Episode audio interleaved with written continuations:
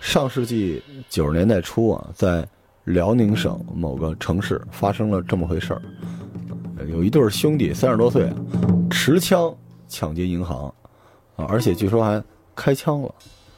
对，这兄弟俩拿的是一把是五九式的警用手枪，就是原苏联的马卡洛夫改的；另外一个拿的是一把五六式的半自动步枪，就是咱们经常玩的游戏里那把 SKS，也是前苏联的枪改的。一般持械都不开枪哈，这还真开了。据说遇到反抗了，是因为嗯，而且这开枪呢是这个五九式，这个五六式可能也想开，但是这枪出故障了，没打响是吧？对，后来据犯人交代是这样子。嗯，然后两个人就逃跑啊，呃，抢是抢着钱了，跑到附近一个老旧的小区里边，找了一个楼，一看楼门这个没紧锁，直接踢门就进去了。进去之后，屋里有一老太太和一保姆。老太太是瘫痪的，坐在轮椅上的。哦，然后两个人当时呢，这个嗯肯定有人追啊，准备把这保姆给捆起来。一看老太太也没什么威胁，是吧？对，瘫痪在轮椅上的一般人认认为都没有威胁。是，然后这哥们儿呢就把这个打不响的 SKS 扔地上了，啊，然后过去帮忙捆这保姆，这保姆还行啊，这挣扎了一下，保姆据说农村来的嘛，可能也干过农活，身强力壮的。是然后等这俩人呢，这个把这保姆捆得差不多的时候啊，身后传来了一个冷冰冰的声音哈、不许动。哎，然后回头一看啊，慈眉善目、白发苍苍的老太太举着那只打不响的 SKS 对着他们俩，啊，那一瞬间杀气腾腾的老太太啊，啊！但是之前那个劫匪想起来，我这枪是坏的，这没什么可怕的啊，说你把这枪放下吧啊，正说完啊，咣一下。枪响了。枪响了，我靠，这俩人全吓傻了，当时就跪地上啊投降了，然后警察过来给他们逮起来了。警察来了也特奇怪啊，说这枪不是打不响吗？这老太太啊，当时看见这枪之后，把这枪捡起来了。他会使这枪，嗯然后瞬间呢把这枪给修好了，并且这枪的毛病后来警察都没找着毛病在哪儿，但老太太能修。呃，老太太说了一句，说这个他们要拿一棍子我就没戏了啊，他偏要玩枪啊，这咱就不怕了。这警察更感兴趣了，说您为什么会玩枪呢？这会玩枪的老太太姓郭，来自中国人民志愿军六十三军一八九师，也就是抗美援朝最重要的铁原阻击战的这支英雄部队。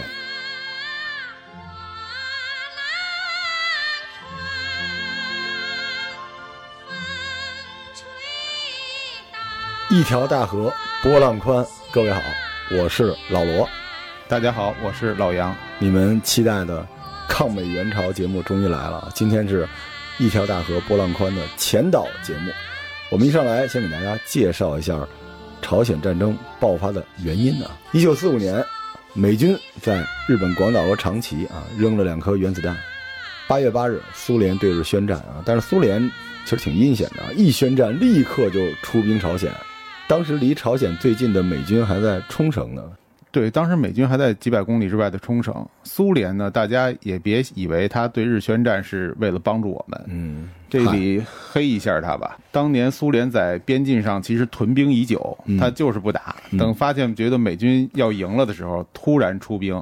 而且他当时打的关东军已经只剩下老弱残兵和武器都装备不满了。嗯，苏联到咱们东北境内之后，烧杀抢掠一点没少干，而且把东北的大量的物资、工厂、器械全都抢运回他们的国家去。嗯啊，伟大的苏联红军啊，对付完日军之后，直接出兵朝鲜，瞬间席卷了整个半岛。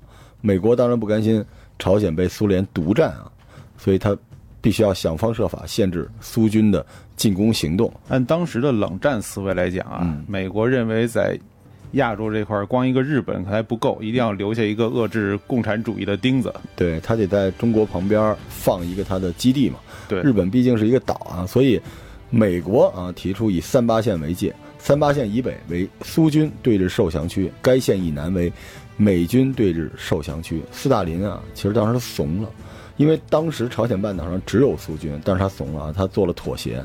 他退了，哎，他要求三八线以南的所有苏军退回三八线以北啊，因此呢，朝鲜半岛被一分为二啊，形成了美军和苏军两个占领区，埋下了五年后朝鲜战争爆发的祸根。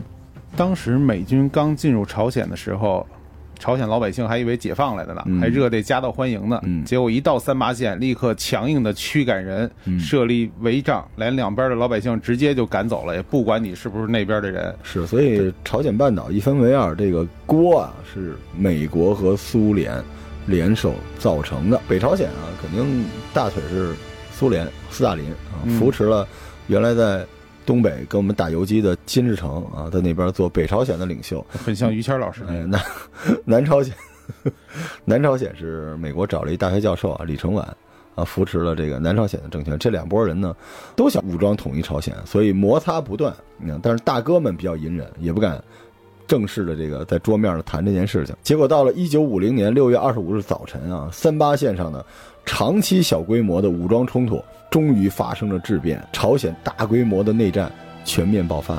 据说这个内战是金日成蓄谋已久的，应该是人民军先出手的。他秘密调集了几个师的部队，趁南韩的部队在放假的时候攻击的。嗯但是他之前跟斯大林和毛泽东都商量过这件事儿，这两个人都不同意他打。嗯然后他假称我受到南韩部队的攻击，我要反击打过去的。嗯，空手套白狼。朝鲜人民军进展神速啊，所以在一九五零年七月七日的时候，美国操纵联合国安理会通过了关于组成清朝联合国军的决议啊。美国总统杜鲁门于七月十日正式任命啊伟大的美国远东军总司令麦跑跑克阿瑟为清朝联合国军总司令啊。这哥们儿就是以逃跑著称啊，大家可以搜搜他二战的时候在菲律宾干了什么。就喜欢跑啊，就喜欢拿样儿嘛，是吧？拿一烟斗从来也不点，为后来这个所有的军迷啊提供了各种这个买衣服的买家秀，啊完美的买家秀。但打仗就那么回事儿啊，。气质很帅。对，在朝鲜战争期间啊，先后派出部队参加联合国军侵朝行动的国家有啊，大家一定要记住这个啊，因为这是我们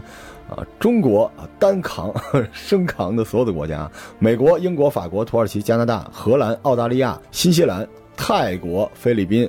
希腊、比利时、哥伦比亚、埃塞俄比亚、南非、卢森堡，共十六个国家和地区，还有泰国，嗯，泰国能是就当时按按摩军是吧？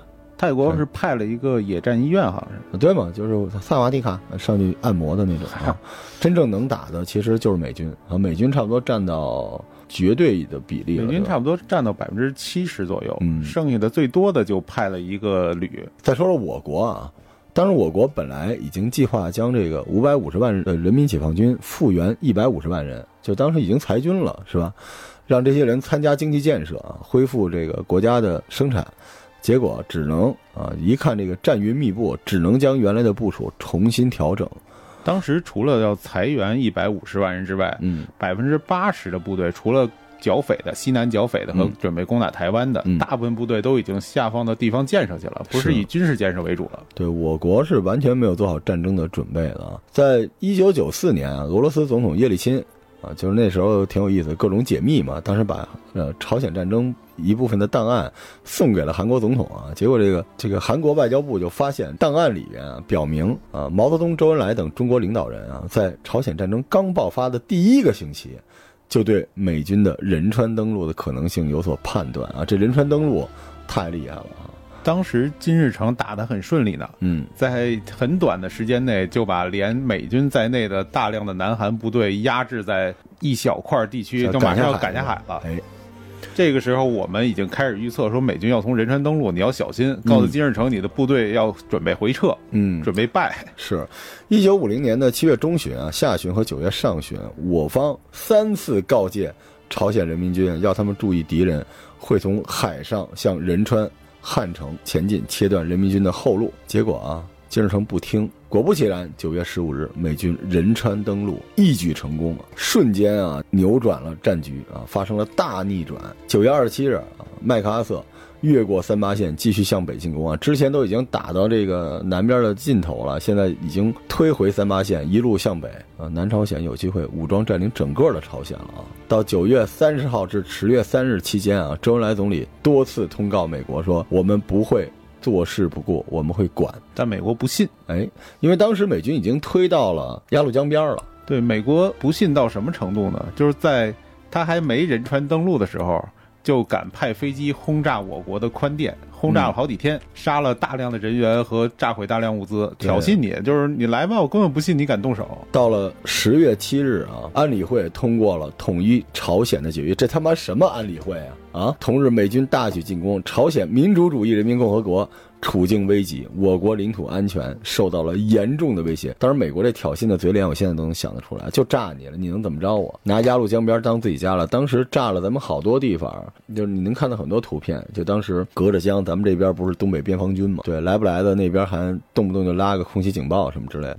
不但这样，美国后来还用了细菌战，细菌战也往我国内地的城市投放了，挺混蛋的。到了十月一日，金日成致函毛泽东主席，请求中国人民给予。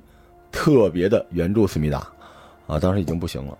其实啊，金日成这个时候是有点投鼠忌器，因为之前咱们是不让他打的。嗯哼，如果中国同意他打，中国是会做大量的战争动员和储备的。当时确实已经调了几个军到东北边境，但是只是作为防守梯队。但是幸亏咱调了几个军，因为人民军败的速度太快了，攻的也快，败的也太快啊！面对这种严重的局势啊，我国在苏联决定不出兵，并且苏联承诺的援助装备尚未到达的情况下，毅然做出了抗美援朝。保家卫国的战略决策，苏联这会儿其实是怂了，兵我不敢出，你自个儿看着办。嗯，装备呢可以给你，但现在也没有，你还得等。是十月八日啊，当时毛主席这个签发了组成中国人民志愿军的命令啊，命令东北边防军改为中国人民志愿军，要求志愿军迅速向朝鲜境内出动，协同朝鲜同志向侵略者作战，并争取光荣的胜利。同时把这事儿通报给金日成，金日成那边已经 哭了，跪了啊。同日。周恩来与林彪离京，前往苏联，向斯大林争取援助。但是如你所说，斯大林怂了。但是他之前可是给了朝鲜好几百辆 T 三四，是啊，中国都没坦克，当时。所以当时我国也没有料到苏联怂了呀。但是毛主席还是啊，电告周总理说：“我们应当参战，必须参战。”哎，这个苏联，说实话，这苏美的战略重点都是在欧洲。对，而且苏联因为二战在他本土打了很大一仗，他需要休息不过来。对，而且也是事不关己，因为朝鲜跟苏联接壤的地方太小了。对，朝鲜大部分是跟咱们接壤的，实际上。但是我们必须要打这一仗，因为当时美军啊，还有将军叫嚣说，中国的边界不在鸭绿江，在山海关。这个狼子野心啊！而且一旦啊，咱们就这么说，东北开放了他的门户，鸭绿江置于西方的威胁之下的话。那咱们新中国政府百废待兴，就一定要接受苏联的援助。如果苏联援助了的话，那东北就变成苏联的，就是一个缓冲带了，对吧？如果如果苏联不援助的话，那东北这一片鸭绿江这一片的下场就是美国的类似半殖民地似的东西啊。所以这个御敌于国门之外是唯一的选择，早晚要打。你想现在就这样隔着一条海湾呢，还打算用萨德侦察咱们呢？如果当时让他们就在咱边界待着，咱那东北边界这几十年能平静的下来？对，你们想象一下吧，就你们现在咱们看到的这些和平岁月，都是各种这个战斗之后的一个成果。就如果当时我们就没打这一战，那。南朝鲜肯定就已经推到咱们鸭绿江边了，而且以美国当时的那个态势，当时这个南北朝鲜还打的时候，美国都想进攻你中国内陆，而且那个时候还一度想让蒋介石出兵。如果那时候你认怂了，南朝鲜统一了，你想想看，这个中国东北会变成什么样子？这里要说两点啊，第一，不要以为美军是咱们电视剧里看的那什么正义的军队什么的，美军在。朝鲜就是或者现在叫北朝鲜境内进行了多次大屠杀，嗯，屠城啊，抢劫。他到了平壤之后，把所有的老百姓关在屋里，进屋就抢。嗯，这这这其实不是军纪的问题，这是他作战的方针的问题。他习惯这，而且这是美国人自己写的内容，这不是其他国家人报。大家可以去看看《最寒冷的冬天》啊。十月八日，毛泽东以中国人民革命军事委员会主席名义。签署组成中国人民志愿军的命令。命令指出，为了援助朝鲜人民解放战争，反对美帝国主义及其走狗们的进攻。剩下那十五国是其他，对吧？这都是走狗 啊！借以保卫朝鲜人民、中国人民及东方各国人民的利益，着将东北边防军改为中国人民志愿军，迅速向朝鲜境内出动，协同朝鲜同志向侵略者作战，并争取光荣的胜利。中国人民志愿军辖。十三兵团及所属之三十八军、三十九军、四十军、四十二军及边防炮兵司令部与所属炮兵一师、二师、八师，上述各部需立即准备完毕，待令出动。任命彭德怀同志为中国人民志愿军司令员兼政治委员。我靠，这第一波入朝这四支军队啊，强军啊，这基本是咱们第一线的力量。东北野战军主力部队入朝，志愿军出兵朝鲜，同美军作战有很多实际上的困难啊。首先，这个中美两国经济力量对比特别的悬殊啊。美国打了两次世界大战，发了横财。而且它本土没受任何损失啊！是，咱们就看看它这个，不说钱啊，说钢产量吧。一九五零年，美国钢产量八千七百七十二万吨，中国钢产量多少呢？六十点六，这也就是美国的一百四五十分之一啊。再说这个国民生产总值啊，美国一九五零年两千八百四十八亿美元，中国是这个五百七十四亿元人民币，这也是几十分之一，苍天啊！这是，然后再看看军队武装装备对比啊。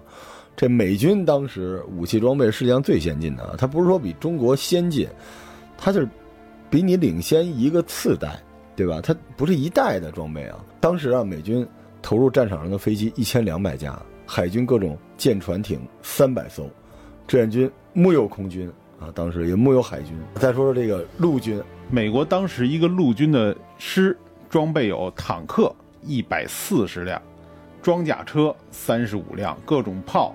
九百多门，而且这全部机械化，汽车牵引。他们当时这一个师啊，装备汽车三千八百余辆。志愿军当时啊，没有坦克，没有装甲车啊，一个军配备的炮五百二十门，一个军呢，同志们，一个军三个师是都是那种万国牌那种老炮小炮，而且用骡马驮着或者人员拖着，然后部队完全没有机械化和摩托化的装备，一个军呢。只配备了运输汽车一百辆，就是什么意思呢？就是美国一个师，差不多能够武装志愿军三个军。而且当时我记得，刚入朝的时候有一次战役，采他们采访过咱们退下来的一个士兵，士兵说我们没炮，说刚入朝这一个团只带了四门迫击炮，还有三门在路上摔坏了。饶是如此，中国干了！朝鲜战争。正式开打，麦克阿瑟认为感恩节前可以结束朝鲜战争啊，就他们特喜欢倒叙啊，圣诞节然后圣诞节，对对对，特别喜欢来这个啊，结果完全没料到中国军队会入朝作战，跟中国军队打，千万别用这个。日本人当年说三个月平定中国啊，就别吹啊，就做到再说，画什么饼啊？五次战役啊，这第一阶段，第一次战役是十月二十五号打到十一月五日。其实这是初战，这初战其实美军判断错误啊，结果被打崩溃了。咱们当时采用的是敌进我进，悄然进发，然后突然遭遇。对你就是偷袭嘛啊！等到第二次战役啊，差不多从十月六日打到了十二月二十四日啊，圣诞节到了啊。这两个战场啊，这个两个战场最著名的，因为我们后边会详细给大家介绍，别着急啊。最著名的就是长津湖。哎呀，就我一说这个，我就鼻子酸，想起了。冰雕连，而且你们热爱的美军陆战骑医师，啊，这个这个段子大家都知道啊。当时毛主席叼着烟啊，跟这个彭大将军说：“美军哪支军队最能打？”彭老总说：“陆战骑医师。”啊，毛主席把这个烟头踩灭，歼灭他，太牛了！哎，你说这个咱们在战役前真是有预计的，我打算歼灭南朝鲜哪几个师，美军哪几个师？中国这支革命军队啊，太不容易了，从长征一直打到。抗美援朝这支军队，他这个凝聚力、作战能力、自信心，当时这些军队可都是经年打仗的老兵，百战强军啊！而你想想看，这个。整个中国这百废待兴的时候敢出兵打你们，而且上去一点都不惧你们，对吧？老毛多刚啊，真刚啊，歼灭他！而且当时陆战奇医师被围在长津湖的时候，其实美国方面也是很兴奋的。我当时开始报道，以为我看错了呢。嗯，美国报道说，哈，终于能让陆奇师给他们一个教训了。他们认为中国打不过，即使包围了也打不过。结果事实啊，确实挺厉害的陆战奇医师啊。但是，嗯，这一仗呢？也是有很多呃现代军事史上的奇迹啊，包括他们的撤退，包括他们的啊那个到现在我没弄明白怎么在空中阻桥。对，就是我想说什么呢？就是敌人真的不是纸老虎。无论我们黄河青山里面讲的日军，还是我们在未来一条大河里面讲的美军，但是我们为什么要把他们的这个强悍的战斗力给大家说清楚呢？只有这样，你才能知道我们的战士当时是付出了多大的牺牲，才取得了战斗的成果的。敌人的强大才能衬托出我们的强大。对啊，这长津湖这个陆战骑师也确实挺厉害的，但是咱们也打得非常好啊。这里面陆战骑师里就有我们如果看美剧 《兄弟连》那个 Easy 连兄弟连，啊，你们喜欢的这些美军的战斗英雄啊，都在那里边。到了十二月三十一日开始啊，打到。一九五一年的一月八日，就是第三次战役，打得非常快啊！第三次战役的时候，这个联合国军啊已经被志愿军打懵了，在全线溃败啊，溃逃。当时第一次战役的时候，美军是以为小规模接触，不相信我们大规模进入了，嗯，于是他还向前挺进。哎，我们故意收缩，再包围，这是第二次战役。嗯，一下第二次战役把美军打崩了。第三次战役主要以追击为主了。哎，所以一下啊，战线前推一百一十公里。啊，打到了三七线附近。从一九五一年一月二十五日啊，打到了四月二十一日。这次这战役时间挺长的啊，打了将近三个月。这是因为我们之前很有气质的麦克阿瑟老师被替换掉了。哎，这是第四次战役啊，这次战役可没有前面那么摧枯拉朽啊。其实美军当时也全线反扑，而且这次战役的尾声啊，这个李奇微。替换麦克阿瑟这件事情对这场战争的结果至关重要。李奇微还是比较能打的，而且研究透了志愿军的作战方式。而且打到这个时候呢，基本上联合国军也缓过来了。对他大量的人员和补给这时候已经运到了。对，因为之前他是从南向北推，推到他的补给极限了。这时候咱们补给短。对，现在咱们从北推到南面了，咱们的补给开始出现问题了，而他进了。对，所以你一看啊。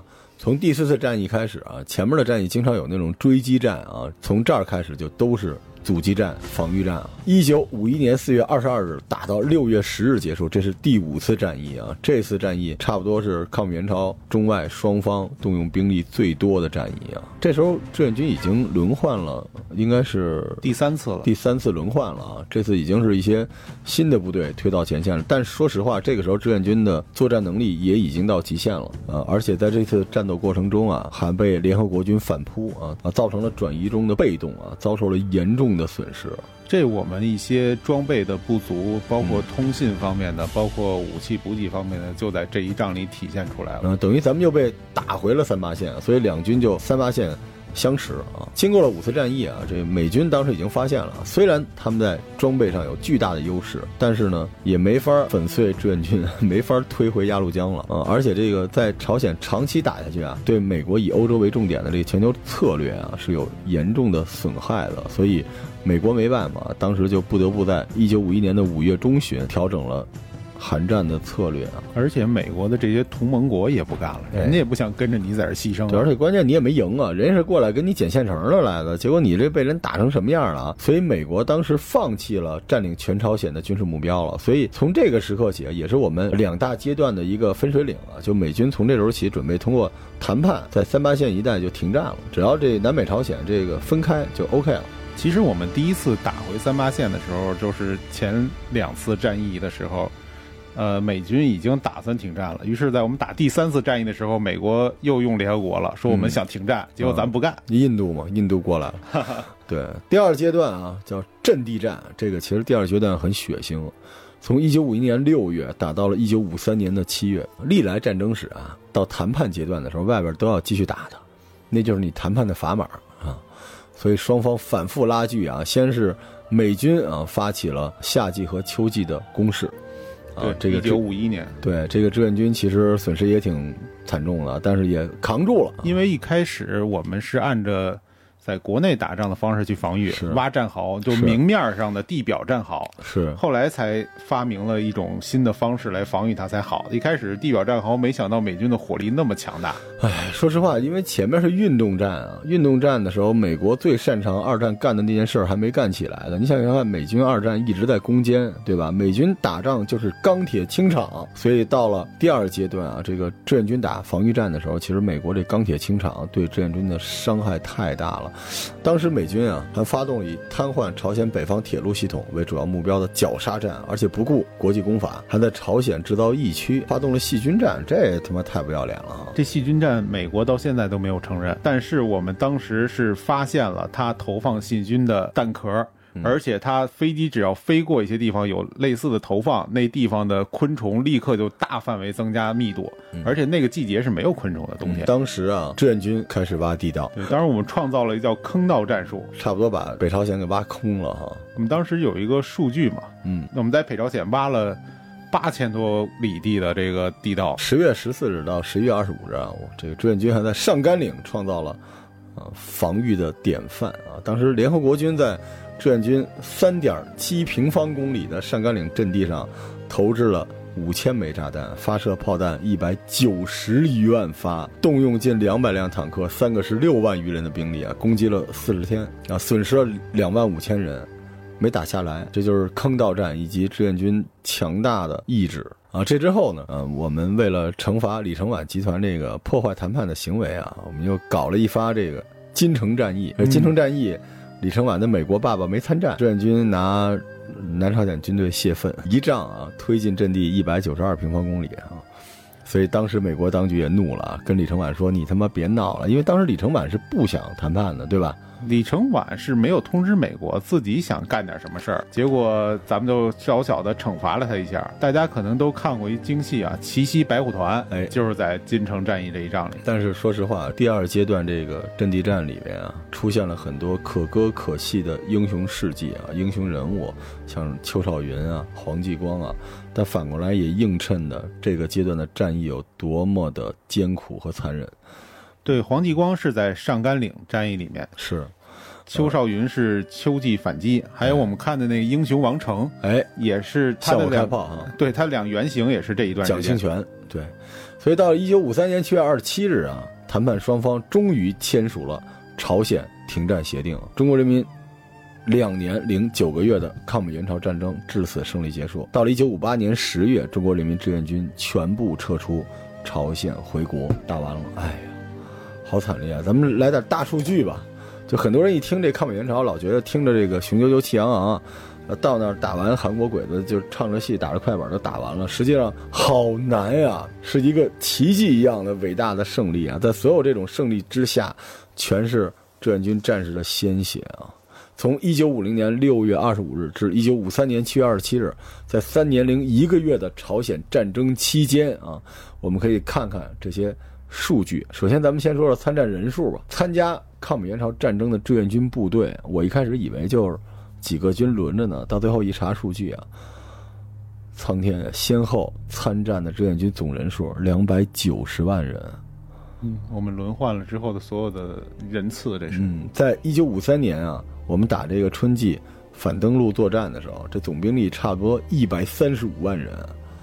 我的天呀！咱们再看看联合国军参战人数啊，美军差不多三十七万人，剩下这些国家差不多凑个三五万人吧。啊，出兵最多的是李承晚，嗨，那是他自己国土上。对，最多时达到了啊五十万人。这样算起来，联合国军最高时的总兵力啊九十万人，他这不是人次。就是他一直在那儿的，对，九十万人。所以虽说我们总人数多，但我们同时跟南朝鲜面对的，并不是以人海战术。对对对，这里强调一下啊，就是以前的很多印象都觉得我们在朝鲜靠人海战术堆赢了美军。不是，这是谁说的呀？哎，我就想说，热兵器时代有什么人海战术啊？那不都是肉吗？这人海这扔一手榴弹是吧？你大家看这个影视作品啊，我跟大家解释一下啊，为什么你看影视作品这志愿军都是人山人海？为什么呢？因为志愿军打仗是三三制，这三三制这一个兵线上差不多三十米之内就仨人你准备怎么拍？对，你不看那千军万马的，你又不过瘾。要真按照志愿军打，志愿军什么军队？志愿军是他妈清军吗？会会密密集集的，胳膊挨着胳膊，头碰头，肩碰肩的冲锋吗？你们是不是都疯了呀？其实反而用类似的冲锋方式的是美军，可不是吗？美军打仗，你看那个，你要觉得这是这样的话，那难道你相信拯救大兵瑞恩那子弹真能打到水里？对，其实每天都是那么冲锋的。其实大家你看《集结号》里国民党军队的那种冲锋方式，就是美军教出来的。哎，所以实际上这个别闹啊，这什么人海战术啊，这都什么时代了，是吧？大家可以看看以前老照片啊，你从照片里冲锋的景象上，能够清晰的看出这个三三战术。有的是视频，有的是视频可以看到那时候三三战术。对。啊。然后呢，说完这个中国人民志愿军和联合国军参战啊，再说说朝鲜人民军参战人数啊。哎，我忘了啊。下一个是，对，这他妈什么玩意儿啊？好像他们从。南韩那边跑回来只跑回来几万人，后来就讨厌讨厌他们啊！这好吧，好吧，不说了，不说了。对，然后说说减员吧，啊，很伤痛的减员啊。从一九五零年十月二十五日到一九五三年七月二十七日啊，志愿军作战成果来看啊，志愿军歼敌七十余万人，其中美军二十九万，嗯啊，南朝鲜军队三十九万人啊，这个其他国家军队两万余人，其他国家总共也没多少人，但是我军的。作战减员啊，咱们就说战斗减员，一共已经三十六万余人了。对，在朝鲜战争有一个特殊点，就是一定要把减员分成战斗和非战斗。对，因为我军非战斗减员，我的天哪，三十八万余人。对，因为一些特殊原因，包括装备、包括物资的供给等等这些原因，我军的非战斗减员。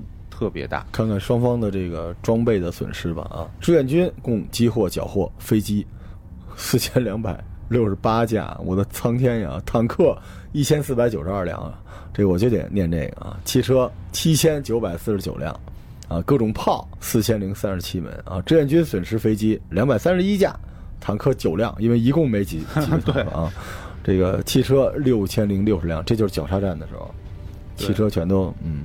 各种炮被击毁了，四千三百七十一门啊！这都是后来这个钢铁清场。说实话啊，钢铁清场，全世界谁也刚不过美国。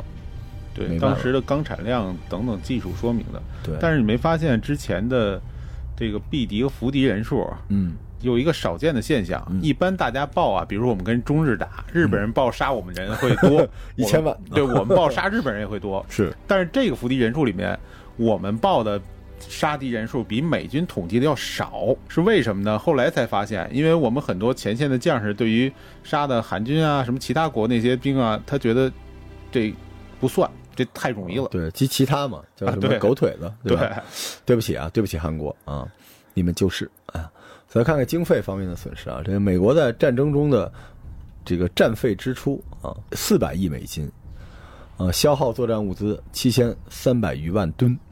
啊，中国支出的战争费用是六十二亿人民币啊，相当于二十五亿美元，消耗作战物资五百六十余万吨。然后我就一直想说，到现在好多人还不说中国打赢了美国，你就说最后是打平打和在三八线了，你也是从鸭绿江推回的三八线，嗯，然后呢，你又往下推，推到三七线，当然又被人给嘣回来了，对吧？对，但你也没被嘣回鸭绿江啊。而且你是什么作战储备？人是什么？你再看看你花了多少钱？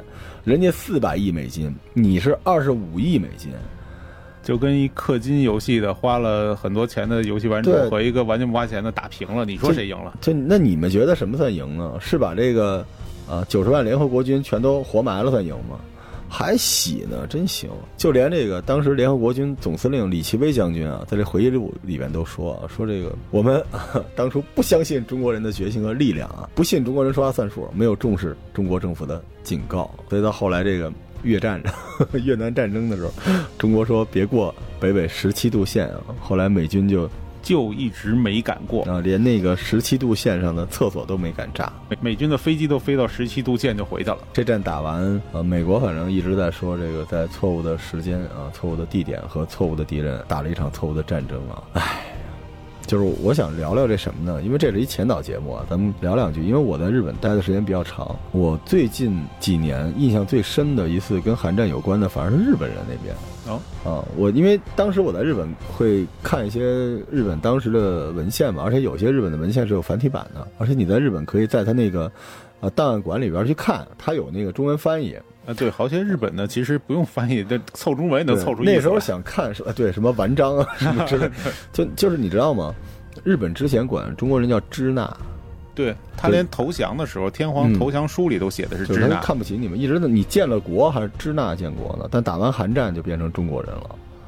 就是当时我们我是想搜点，就是未来当时没想过要录黄河青山嘛，啊那时候想搜集点录黄河青山的，就日本那边的战史，就搜着搜着看见一个大部头，然后打开一看就是，啊，全是简报，嗯，简报就是当时二次战役长津湖。然后日本那简报就是上面就写了什么那个大威武、大震撼，然后那个大惊大惊爆，就有点像那个啊 U C 什么帝国铁甲龙那意思。然后我觉得日本的满报透出来的是羡慕，就是羡慕，特别给中国加油，因为日本被麦克阿瑟欺负惨了嘛。因为当时你记着吗？这个清朝军虽然联合国是在呃朝鲜，但是美军的总部是在东京嘛。对，驻日驻日美军当时。所以我觉得这个。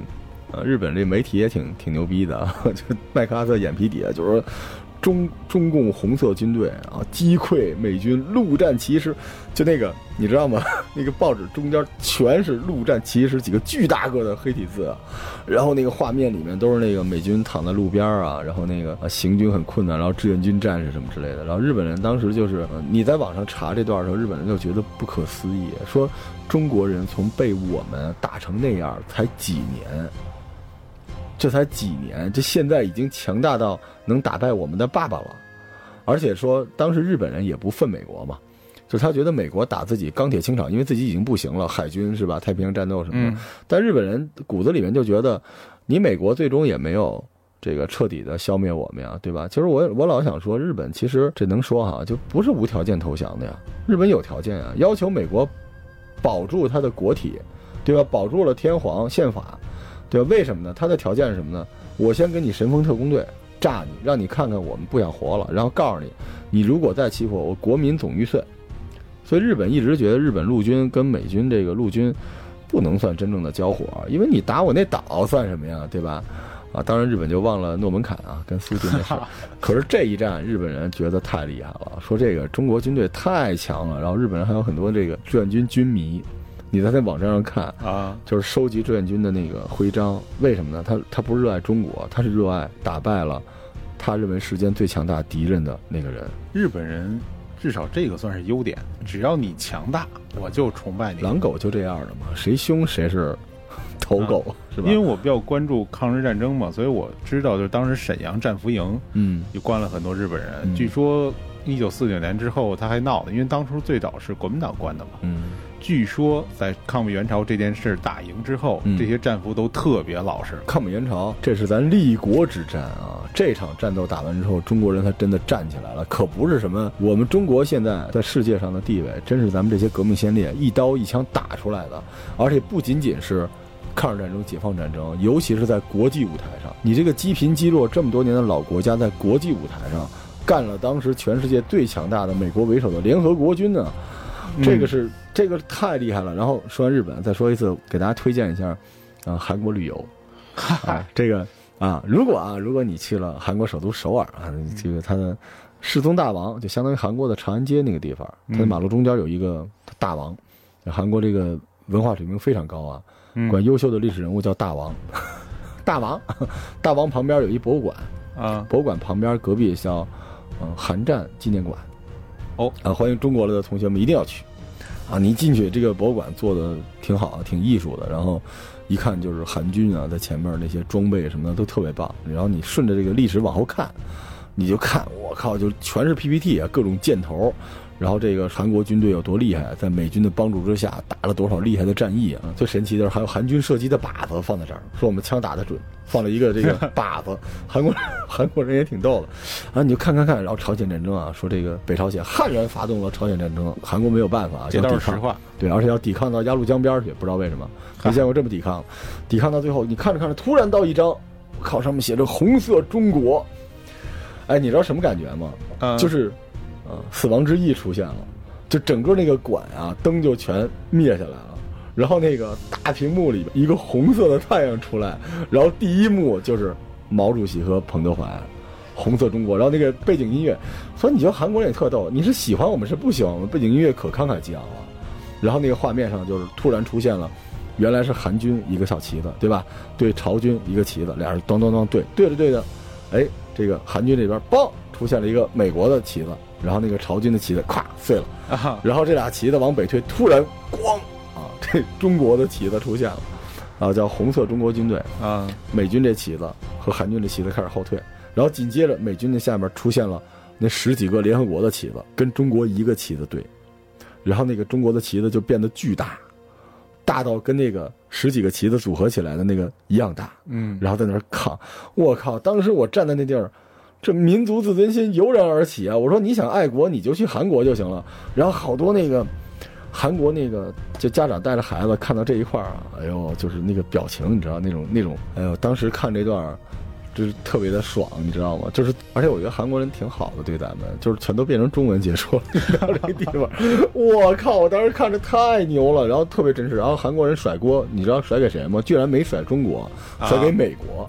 啊，为说美国人数次啊不管他们，独自撤退，数次让他们当炮灰，啊，数次就是背着他们跟中国谈判，就是我靠，就是各种啊，就骂美国这吧。反正韩国当时那个，那我看过美国写那个韩战的那，他们认为是韩国还几个地儿崩溃的太快了。所以这个中国的同学们，你去那边什么景景德宫啊、景福宫照完相啊，吃完那个参鸡汤啊，你去逛逛，逛逛你就特别热爱祖国，真的。而你到那个馆里面最逗了，它有一个这个战俘的战利品的那个展馆，然后当时心情特别沉重，我觉得肯定可能里边会有是吧？我军的一些东西啊，很很沉重。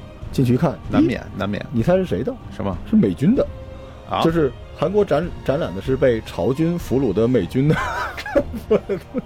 这个 我当时一看，我靠，这是什么？太牛了！就是，就是他那个馆，就是美国，你不对，你对不起我。所以我当时看完那个馆，我对韩国的印象都就不觉好了起来。我们以前都说韩国觉得全世界都是他的。是，那我们现在再加一条，韩国觉得全世界都对不起他，对，都怪美国，挺开心的，红色中国啊，这个，所以，呃，你看完这些东西，你你慢慢的你就知道了。就我想说这个，当然今时今日啊，中国强大，全世界都，呃，非常的这个，全世界的华人都特别的自豪。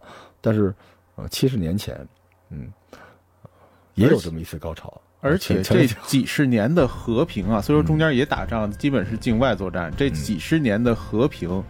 或者绝大多数年份是和平是怎么来的？就是这一仗打出来的。但说实话，我也挺有种的，因为这个抗美援朝的节目比较少，啊，很多做这节目的时候人呢都是读个课文啊，就用那种这是抗美，就用那种播音腔啊。咱们做这个，咱们好好做，反正大家且听且珍惜啊。在抗美援朝这场战争中，中国人民志愿军在朝鲜战场上打出了中国人民军队在国际上的声望。打出了新中国在国际上的威望。抗美援朝战争的胜利，一扫中国近代以来历史上的屈辱。真是啊，咱俩录这么多节目，这个屈辱啊，中国人啊，真的是扬眉吐气啊！打赢了抗美援朝战争啊，说实话，苏联才真的把中国当做可以依赖的社会主义兄弟啊。然后就紧接着全套啊，援华的工程体系都送你了。结果到后来这个中苏交恶之后啊。第一时间做出反应的就是美国，赶紧拉拢中国。就你给他打疼了，他就觉得你厉害了，这是亘古不变的真理。